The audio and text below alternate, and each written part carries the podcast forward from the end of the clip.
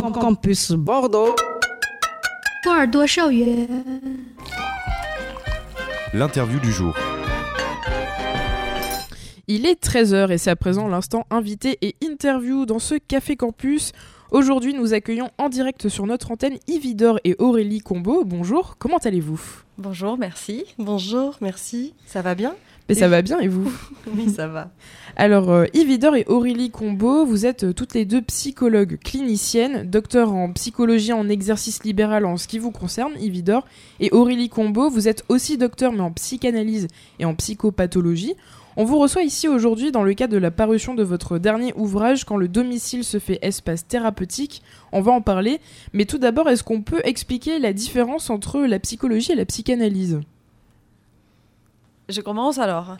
Euh, bon, en fait, la, psychologie, c'est euh, une discipline euh, universitaire. hein. On fait des études de psychologie dans le domaine des sciences humaines. Et parmi les orientations dans la psychologie, nous avons donc la, psychanalyse, l'approche systémique, les théories cognitives comportementales et psychodynamiques. Et donc la psychanalyse fait partie d'une des orientations théoriques qui se, qui se font après euh, un parcours universitaire. Tout à fait, la psychanalyse ne s'enseigne pas à l'université. Euh, ça se fait dans le cadre d'un parcours où on fait soi-même sa propre cure analytique.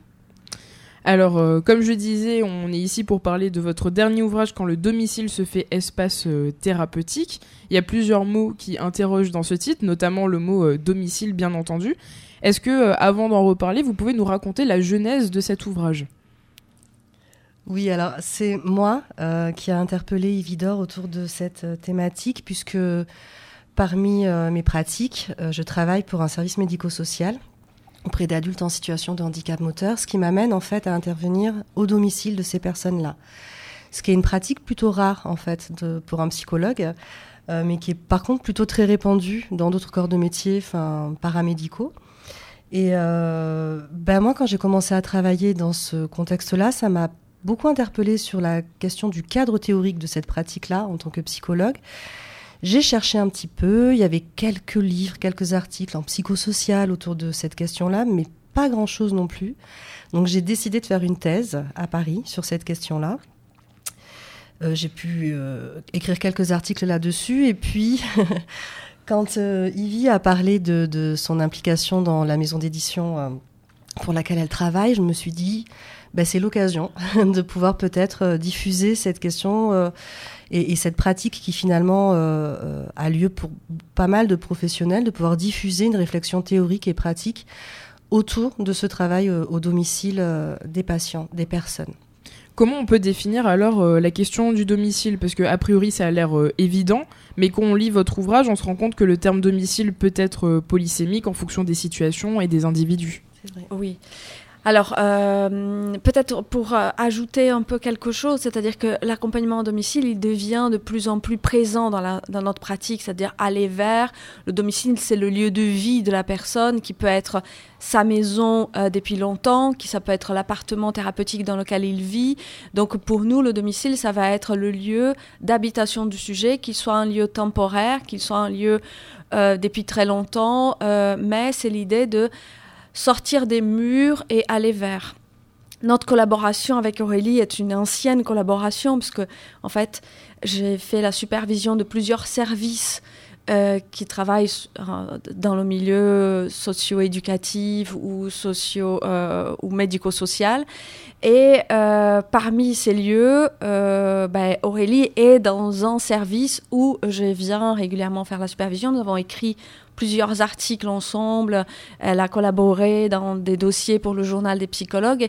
Et, quand elle est venue me parler de ça, et qu'est-ce que tu en penses d'un livre euh, comme ça, collectif, sur cette question, je trouvais que c'était une idée excellente. Et moi aussi, j'ai fait mes recherches parce que je me suis dit, depuis la thèse d'Aurélie, euh, peut-être qu'il y a d'Aurélie Combo, peut-être qu'il y a d'autres choses qui ont été publiées. Et effectivement, euh, euh, on se rend compte toutes les deux, là, quand on a commencé à travailler sur ce livre, que malgré toute la dynamique euh, dans laquelle le secteur médico-social et socio-éducatif se met autour de l'accompagnement à domicile, peu de choses sont enseignées dans les lieux de formation des professionnels et peu de publications sur ce thème. Donc ce livre, il est un livre assez nouveau euh, sur la question finalement, même si l'accompagnement à domicile existe depuis très longtemps.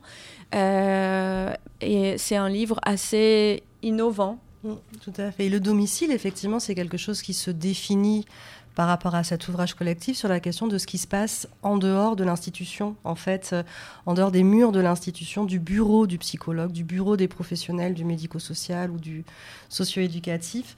C'est un petit peu ça qui définit. Et puis, c'était beaucoup travailler la question aussi de l'intime, travailler l'intime dans le lieu de l'intime du sujet, peu importe le lieu, mais ce lieu qui investit comme son intime à lui. Voilà. C'est un ouvrage collectif aussi. oui. Oui, oui, oui. Euh, c'est un ouvrage collectif que nous avons coordonné toutes les deux, c'est-à-dire que nous avons choisi des personnes qui travaillent dans des milieux très différents, avec lesquels on avait des contacts, on avait des liens, qui ont accepté de parler de leur pratique. Et là, durant la, création de ce livre, parce qu'un livre, c'est quand même une création, hein, la création de ce livre, l'écriture, euh, on voit bien comment c'est délicat euh, d'aborder la question du domicile, parce que c'est vraiment dévoiler l'intime dans un espace qui va, euh, au-delà du secret professionnel, c'est c'est vraiment la, question de la, de la vie du sujet dans toute son intimité qui est dévoilée là. Donc, plusieurs professionnels, 15 hein. chapitres, euh, des nombreux professionnels, euh, psychologues, euh, ergothérapeutes, infirmières, médecins, travailleurs sociaux, travailleurs sociaux, mm. psychomotriciennes. Mm. Et dans différents lieux d'intervention.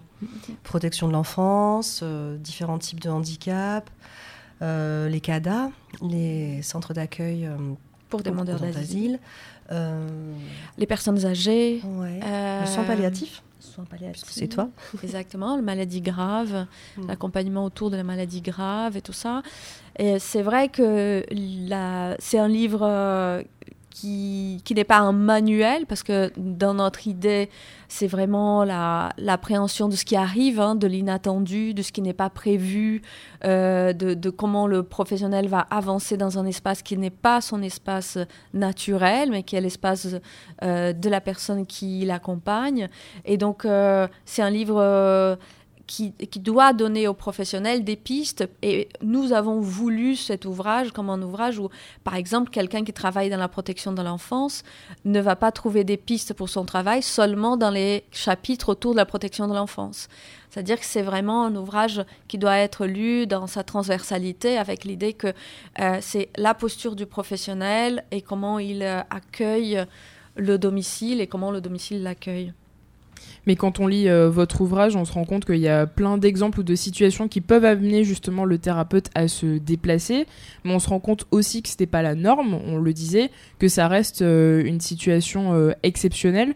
Quel est le but de cet ouvrage? C'est de montrer que ça peut arriver, que ça existe et que peut-être que le thérapeute ne doit pas trop hésiter pour continuer à accompagner coûte que coûte euh, un patient ou des patients, ou bien c'est pour montrer justement que c'est peut-être aussi une pratique euh, plus marginale? Bah, Alors c'est une pratique qui avait peut-être tendance à être marginale, mais qui, comme disait Yves, tout à l'heure, se développe de plus en plus dans nos pratiques parce que c'est la rencontre des vulnérabilités en fait. C'est-à-dire que c'est une clinique des vulnérabilités, la clinique du domicile. On rencontre des personnes qui, pour une raison ou pour une autre, euh, ont des difficultés à pouvoir sortir de chez elles, ou comme on disait, du lieu qu'elles investissent comme étant chez elles. Et euh, comme disait Yvi tout à l'heure aussi, c'est ce mouvement en fait, c'est-à-dire que ce n'est plus le patient qui se rend au cabinet ou au bureau du thérapeute, c'est le thérapeute qui se rend sur le lieu investi par le patient. Et moi, je trouve que ça parle d'une éthique, en fait, du thérapeute. C'est-à-dire que ça veut dire quoi quand on n'est pas dans ses murs, quand on n'est pas dans ses codes, quand on n'est pas dans ses cadres habituels? Ça veut dire quoi travailler cette question de l'intime quand on est dans l'intime d'une personne et qu'on est reçu chez cette personne et ça pose la question de la posture du thérapeute dans ces contextes-là, en fait? Je pourrais peut-être ajouter quelque chose à, cette idée, parce que c'est tout à fait ça, ce dit Aurélie, euh, évidemment.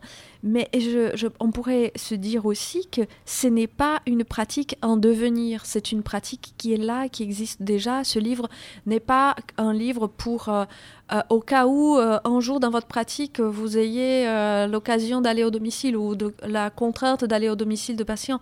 En fait, c'est une pratique qui existe déjà pour laquelle les professionnels sont assez peu outillés euh, sur le plan théorique, euh, sur le plan des enseignements.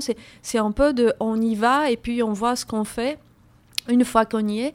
Et puis en fait, le fait d'être accompagné à domicile, c'est-à-dire quelqu'un qui devient patient dans ce contexte-là, ou quelqu'un qui devient accompagné parce que ça peut être protection de l'enfance, etc., c'est quelque chose qui peut nous arriver à tous. C'est-à-dire quand j'ai reprenais ce livre pour euh, le, le, revoir, le relire, préparer cette, cette, cette interview, je me disais, mais en fait, tout le monde peut être concerné par cette question. Nous pouvons tous, à un moment donné de nos vies, avoir besoin de soins ou d'accompagnement à domicile. Donc en fait, ça nous concerne tous finalement. Mais pour continuer à parler de la question entre euh, le thérapeute et aller euh, se rendre dans le domicile euh, de quelqu'un, est-ce que de facto, aller chez quelqu'un, c'est pas aussi sortir de la neutralité du thérapeute? Bah, peut-être que ça rend visible le fait que le thérapeute euh, n'est peut-être jamais tout à fait neutre dans la relation de transfert qu'il engage euh, avec euh, les personnes qui l'accompagnent. Totalement. Et puis, c'est sûr que ça, peut-être ça met en évidence la non-neutralité, mais ça met aussi le thérapeute en mouvement. C'est-à-dire que nous avons appris, surtout quand on est psychologue, l'importance du setting et l'importance de maintenir un setting stable. Euh, quelquefois, on est très mal, on a changé la chaise, oh là là, comment cette personne va s'installer aujourd'hui à mon cabinet, ou on a changé de bureau, nos bureaux ont changé de lieu, comment on va refaire ça? Et on sait que c'est important, parce que quand on, on, participe au travail thérapeutique, on sait que par exemple, les personnes s'assoient toujours au même endroit, elles ont une habitude comme ça qui fait qu'elles se sentent en sécurité, et nous aussi. Et donc, euh, aller au domicile, c'est aussi mettre euh, euh, au travail, mettre en mouvement le thérapeute dans ses capacités adaptatives euh, et dans sa sécurité. Il y a une citation très intéressante dans votre ouvrage, je la cite. Nous sommes touchés par certaines personnes d'une manière qui nous conduit à aller au-delà des frontières, changer les contrats, nous mettre à l'épreuve. Toute proportion gardée, je pense qu'il n'est pas exagéré de considérer que les consultations à domicile représente une certaine mise en danger pour le praticien. De quel danger on parle ici? Vas-y, je, je pense que c'est une mise en danger euh, par rapport à bah, justement ce cadre. Quand je reçois quelqu'un dans mon cabinet, je suis chez moi quelque part. Quand je vais chez l'autre, je ne sais pas ce que je vais trouver. Et donc c'est quand même une mise en danger euh, par rapport à bah, ce qui va se passer, mais aussi par rapport à un cadre qui est nouveau, qui va être aussi défini par la personne qui est en face, par d'autres choses, pas un animal de compagnie, euh, quelquefois d'autres personnes qui habitent au domicile. Euh, donc c'est en fait c'est les choses elles sont inversées. En fait, il y a un renversement euh, d'une forme de pouvoir du professionnel qui serait celui que bah, reçoit chez lui, dans son cabinet ou dans son lieu de travail, face à, à l'autre. Et là, là c'est les règles sont différentes, elles sont à construire. Et Aurélie, que pensez-vous euh, sur la question bah, La même chose qui vit, mais effectivement, pour aller dans son sens, euh, quand vous posiez cette question, je pensais spontanément à la question du cadre interne du thérapeute. C'est-à-dire que la mise en danger, pour moi, elle se situe, euh, elle se situerait là. C'est-à-dire on se met en danger dans ces acquis qu'on peut, ces automatismes presque aussi qu'on peut avoir quand on travaille dans ces métiers-là. Et moi, dans la pratique, il y avait presque un moment où parfois j'avais l'impression d'être comme sur un terrain anthropologique en fait. On ne sait jamais où on va mettre les pieds, que ce soit quelque chose de très précaire ou quelque chose à l'extrême de très bourgeois. Enfin, il y a toujours quand même un temps d'observation, un temps d'adaptation. Et ça, ça vient un petit peu faire bouger les frontières euh, intimes du thérapeute et aussi enfin, celle de la relation d'aide. Pour le coup, il y a quelque chose qui se co-construit dans cet espace-là différemment. J'aime bien cette idée aussi de pouvoir dont parle Livy, parce que je pense qu'effectivement, euh, la relation de symétrie est, pas tout à fait la même pour le coup. Elle est peut-être un peu plus symétrique. Vous dites également euh, dans votre ouvrage que le praticien doit faire preuve de mobilité intellectuelle. Euh, qu'est-ce que ça veut dire? Oui. Tout le temps euh, ouais, toute la vie. C'est-à-dire que c'est bah, l'idée quand même de l'ouverture. Enfin, euh, déjà, la psychologie, elle est partout, je pense. Quand on est psychologue, il y a un côté un peu facile parce que c'est partout. Donc, euh, si on est à l'écoute de ce qui se passe, on est influencé, mais on est touché. Euh, je trouve que dans le domicile, c'est vraiment cette expression, l'expression de ça, c'est-à-dire qu'il faut être à l'écoute de ce qui nous raconte le domicile, à l'écoute et sensible à ce qui peut advenir dans le domicile. Donc cette souplesse intellectuelle qu'on doit avoir dans nos lectures, dans l'ouverture, dans le travail euh, euh, qui, qui est celui qu'on va essayer d'apporter ou en tout cas de mener avec quelqu'un, autant cette ouverture intellectuelle, elle doit être présente dans le travail euh, clinique qui est à la fois une ouverture intellectuelle, aussi euh, une ouverture par rapport à nos jugements et à nos règles, ce qui est une maison bien tenue, par exemple, qu'est-ce qui est la maison où c'est acceptable. Enfin, le aller à domicile vient bousculer un petit peu nos, certitudes. Une de nos collègues disait, aller à domicile, c'est ne pas avoir peur de que les insécurités viennent bouger nos sécurités. C'est-à-dire, c'est vrai, c'est nos certitudes qui vont être mises quand même aussi à mal parce qu'on est tellement confronté à tout un environnement qui nous stimule et comment faire avec ça. Oui, tout à fait, je suis complètement d'accord avec ça. La mobilité, ça me fait enfin, penser aussi à cette idée du mouvement dont parlait Yvi au tout début. Et je faisais le parallèle entre la mobilité de pensée du, psychologue ou du thérapeute et la mobilité qui nous amène au domicile. C'est-à-dire qu'il y a aussi un temps de trajet quand on va euh, très, enfin, d'un point de vue très pratico-pratique on a un temps de déplacement pour se rendre au domicile d'une personne et ça pose la question de est-ce que c'est déjà un temps de travail, est-ce que c'est déjà un temps d'élaboration? Dans le moment où on s'y rend, il y a peut-être des domiciles qui sont plus aisés que d'autres à aborder. Euh, dans le moment où on en repart aussi, enfin, qu'est-ce qu'on a traité sur ce moment-là? Enfin, Je trouve que cette mobilité, en fait, euh, elle peut s'entendre dans toutes ces équivoques-là aussi pour le thérapeute. Et justement, en parlant de mobilité, dans votre ouvrage, vous traitez également la question de l'accompagnement des familles réfugiées en centre provisoire d'hébergement, par exemple. Quelle place a le domicile euh, dans cette situation? Parce que c'est vrai qu'on prend le domicile, avoir un chez soi pour quelque chose d'acquis, mais on se rend compte qu'il y a des situations exceptionnelles euh, où c'est pas le cas. Ouais. Alors, euh, c'est très souvent, enfin, plus souvent qu'on imagine, parce que par exemple, dans les situations des demandeurs d'asile, ils sont logés par un CADA, donc ils vivent dans le logement du CADA, et en même temps, on leur demande, il faut vous investir, donc euh, dans ce, lieu du centre d'accueil de, demandeurs d'asile, vous, vous devez vous investir. Mais pour les personnes en situation de handicap aussi, il n'est pas rare qu'ils soient dans une forme de colocation de louer un lieu qui est loué euh, ou qui appartient à une association, c'est vrai aussi. Et puis euh, pour les personnes en situation de handicap moteur euh, visuel, mais aussi psychique, on retrouve ce même cadre-là. Donc oui, et puis dans le livre, on aborde dans deux situations des personnes qui sont dans un statut de logement d'abord, dans un dispositif qui serait mettre, euh, accompagner vers le logement des personnes qui sont en situation de rue, hein, qui sont à l'extérieur, qui sont sans abri, euh, comme le service du MPP, hein, de la, mobilité, les professionnels qui vont en mobilité pour les personnes en situation de précarité, mais aussi de besoin de soins psychiatriques. Donc euh, oui, euh, c'est très fréquent cette idée de devoir habiter un lieu qui n'est pas son lieu, mais qui est un lieu temporaire, qu'on le sait depuis le départ. Pour les personnes en, demande d'asile ou qui sont déjà des réfugiés, parce qu'on a les deux exemples dans le livre, euh, ce qu'on observe, c'est que dans ce lieu-là, pour ceux qui arrivent à habiter, euh, il y aura un investissement sur le plan culturel plus important. C'est comme si c'était le lieu de l'intime où la culture peut se dire, peut s'exprimer, peut se raconter, il peut se vivre.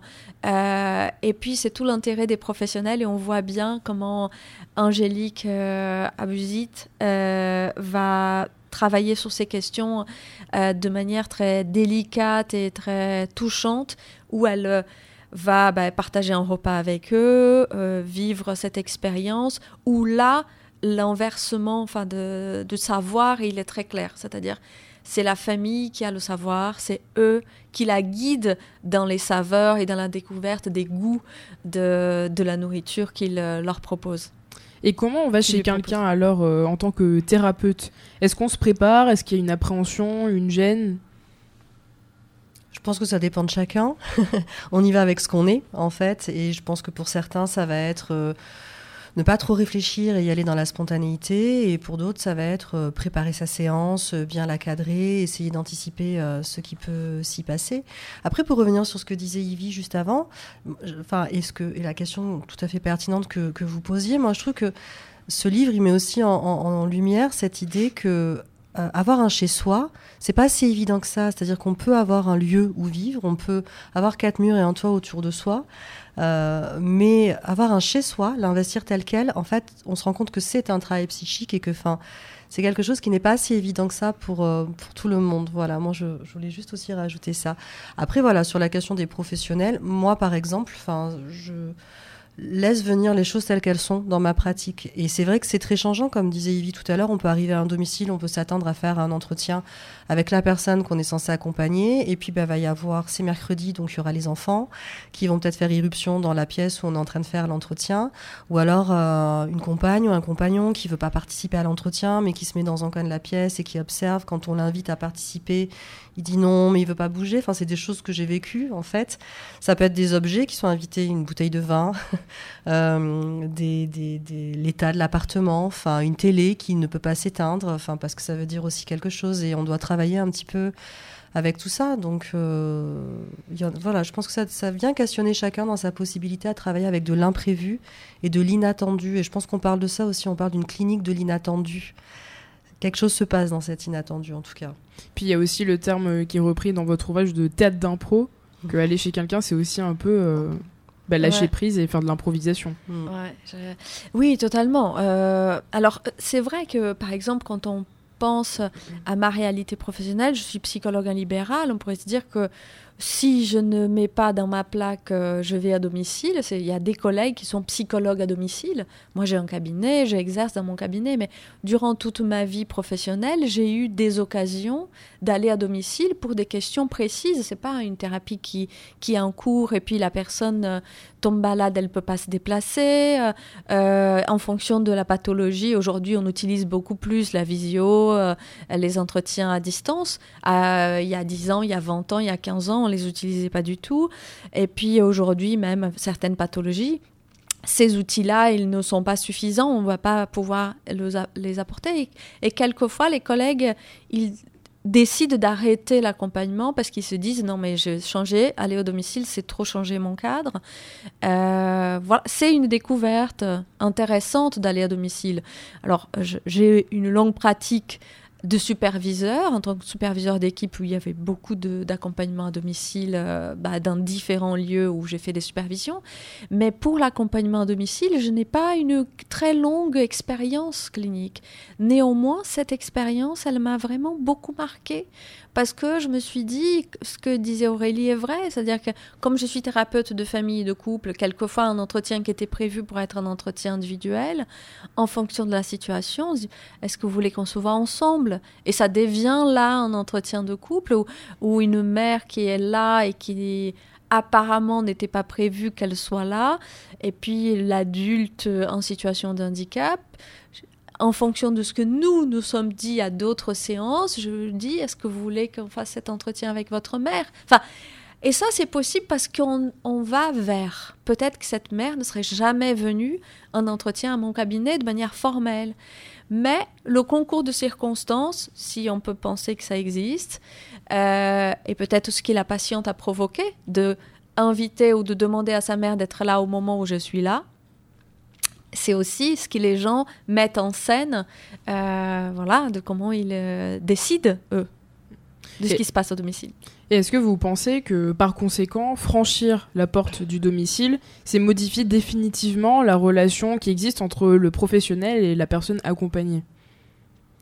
De toute façon, franchir le cap euh, d'un travail thérapeutique, c'est passer un cap dans une relation avec euh, un professionnel. Peut-être par rapport à votre question, ce qui est différent dans le cas du domicile, c'est, comme je disais tout à l'heure, cette gestion de l'intime en fait, c'est-à-dire euh, qu'on qu'on expose et qu'on est exposé à un intime dans le domicile, qu'on ramène pas forcément avec soi dans le cadre du bureau ou du cabinet. Et je pense que ça pose la question au thérapeute de savoir ce qu'il en fait de ce qui est visibilisé, parce que je crois que chez soi, on peut aussi choisir, comme disait Yvi tout à l'heure, il y a bon, est-ce que est-ce que c'est un hasard pur ou est-ce qu'il y a des choses aussi, enfin, euh, qui sont pensées d'une façon ou d'une autre, mais quand on arrive et que par exemple euh, on voit, bah, comme je disais tout à l'heure, de l'alcool à table. Enfin, est-ce que ça veut dire que la personne, est-ce que c'est un sujet qu'on ne doit pas voir ou est-ce que c'est un sujet qu'on doit traiter? Moi, je pense que ça, ça, change ça dans la relation en fait thérapeutique, c'est-à-dire qu'il y a des choses qui sont visibilisées de l'intime d'une personne et que ça vient nous questionner en tant que thérapeute sur savoir ce qu'on en fait dans notre clinique. Est-ce que c'est un levier?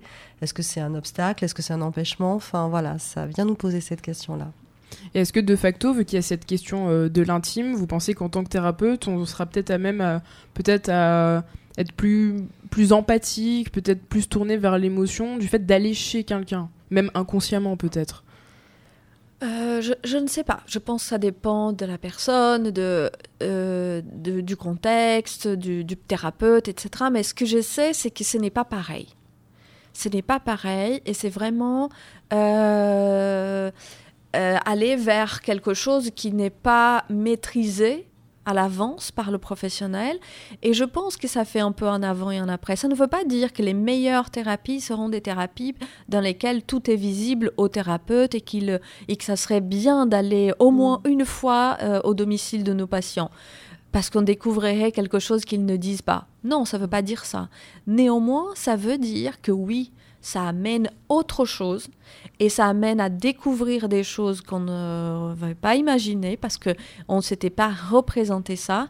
Et voir ce n'est pas la même chose que imaginer ou qui de se représenter. C'est-à-dire que voir c'est un réel qui qui prend place comme ça et qui nous nous prend euh, au, quelquefois au trip quand on voit certaines choses qui sont et on, voit dans le livre certains collègues euh, leur belle amie par exemple elle raconte comment elle est prise au trip quand elle va à certains moments dans des dans des domiciles où tout est tellement chaotique tout est tellement il y a un état de délabrement et d'abandon tel euh, que bah, bah, tous ses sens se sont activés parce que ça sent pas bon, parce que elle a, elle, elle a peur aussi peut-être pour elle, pour qu'est-ce qui, où est-ce qu'elle va s'asseoir, qu'est-ce qui peut se passer. Donc euh, euh oui, c'est c'est un état, c'est une rencontre. toujours unique, toujours différente. Alors qu'au cabinet, on pourrait dire, dans nos bureaux, oui, c'est toujours différent, c'est toujours unique, mais oui, mais avec quand même quelque chose un peu de, prévisible, quoi. De maîtriser. maîtriser. Moi, je suis assez d'accord avec toi et en t'écoutant, je, faisais le parallèle avec aussi euh, un sujet que tu connais bien sur la culture. Et je me dis, en fait, si on, est fragilisé un peu comme, enfin, comme quand on voyage, par exemple, dans une culture avec des codes très différents, je pense que ça a un impact quand même sur notre perception des choses euh, et sur la façon dont on accueille.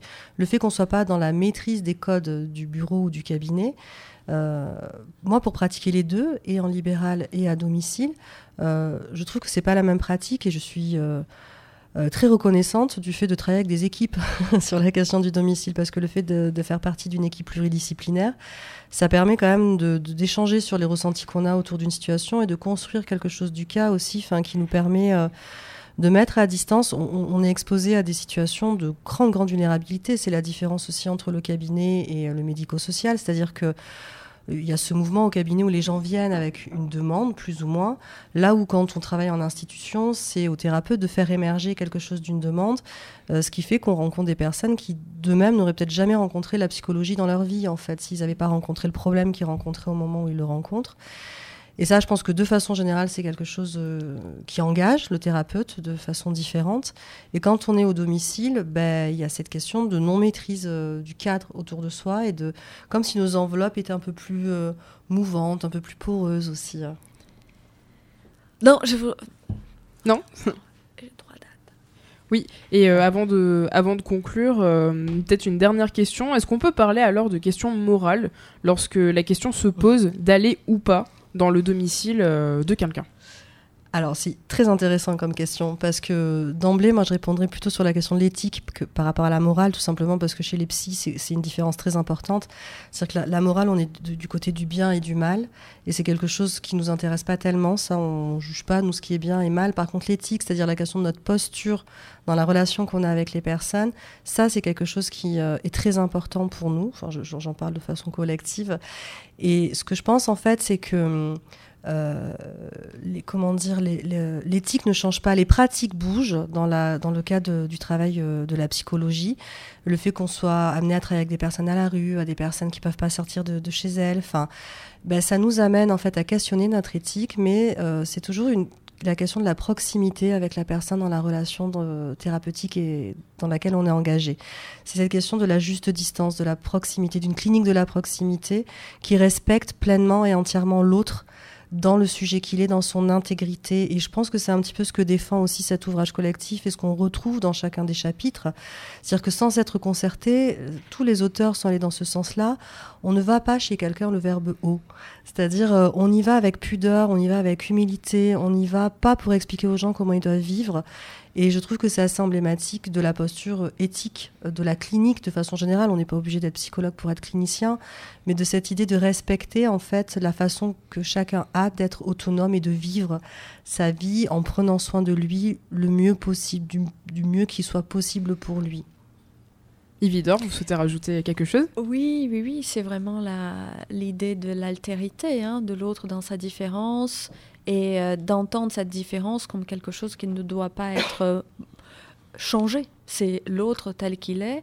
Et puis c'est une clinique de l'éthique, de l'engagement, mais aussi de quelque chose de politique, je trouve, parce que si on se dit les gens doivent avoir accès aux soins, même s'ils ne peuvent pas se déplacer euh, pour avoir du soin, c'est quand même aussi un engagement bah, éthique en tant que professionnel, mais aussi politique de dire je pense que les gens doivent avoir accès aux soins et donc je participe en tant que professionnel, mais aussi dans ma citoyenneté à aller vers.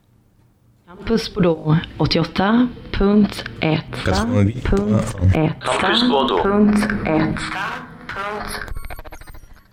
Eh bien, on arrive déjà au terme de cette interview. En tout cas, euh, merci beaucoup Yvidor euh, et euh, Aurélie Combo d'être venus sur notre antenne, d'avoir répondu à nos questions. Peut-être pour rappeler, donc le titre de l'ouvrage, c'est Quand le domicile se fait espace thérapeutique. Et où c'est qu'on peut se le procurer? Alors, dans, toutes les bonnes librairies Exactement, dans toutes les bonnes librairies. Et puis, nous avons trois petites dates à Bordeaux où nous allons faire une conférence dédicace. La première, c'est samedi, le 13 à 11h à la librairie La Machine à lire. Ensuite, à la librairie Georges, le mercredi 6 mars à 18h.